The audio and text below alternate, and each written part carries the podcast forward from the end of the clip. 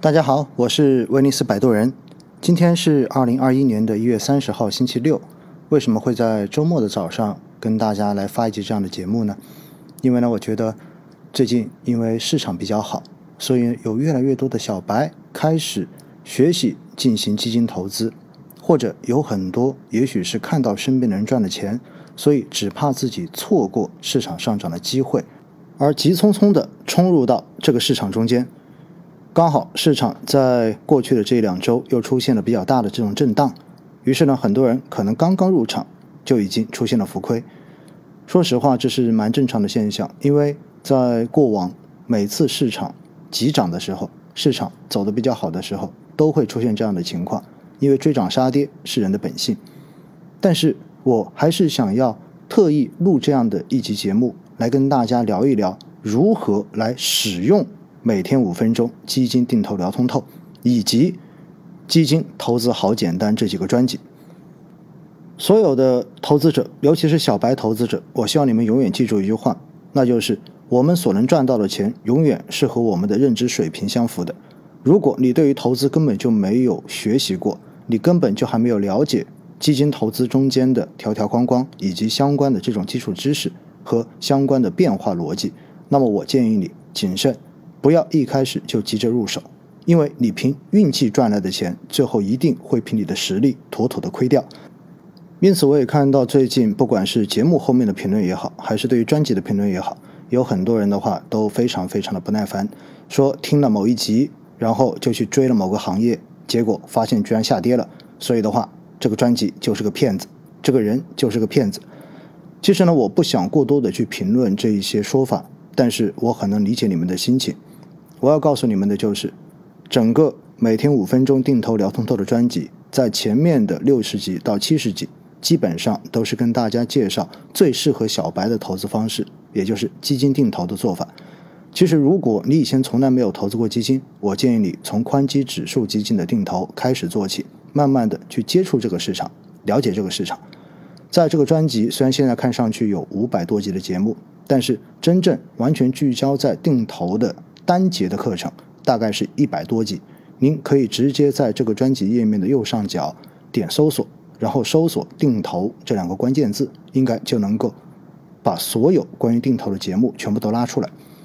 然后呢，在去年疫情期间，也就是二零二零年二月份到四月份期间，那个时候因为疫情，所以我在网上做了很多的直播，而且呢，把之前关于基金投资、定投也好、一次性投资也好的很多内容都用。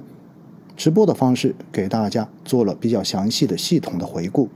如果你没有耐心去听了前面的大几十集关于定投的节目，你也可以选择在二零二零年二月到三月期间我所整理的那些直播回放的剪辑，也能够比较快速的让你了解一些关于定投、关于基金投资的基础知识。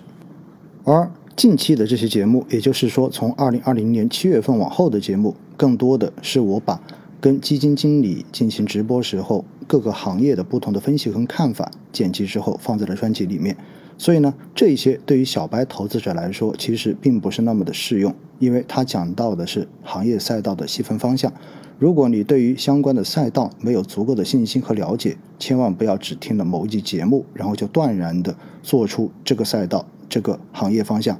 马上就会要上涨的这样的结论，因为在这些节目中间，其实都详细的跟大家讲了对于这些行业、这些赛道长期分析的逻辑，以及到底如何去看待它的长期。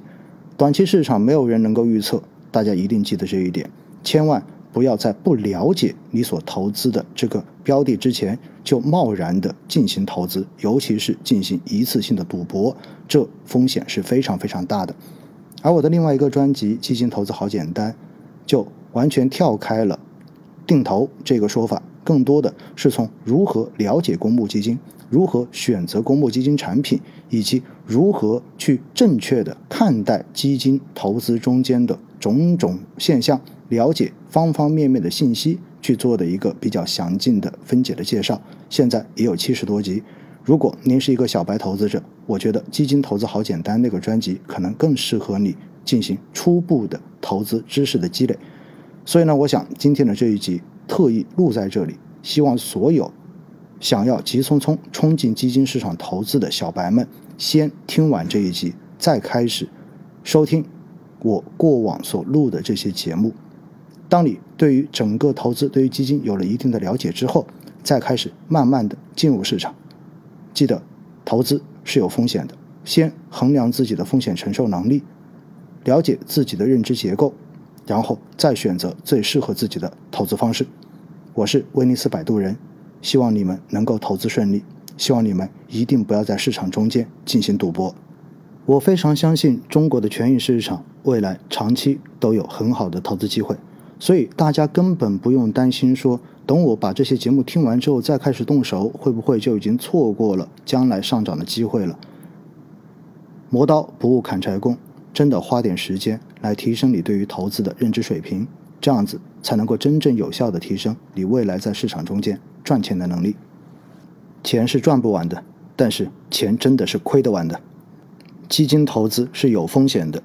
只不过过去两年基金的赚钱效应很好而已，所以才吸引你进来。千万不要忽视风险。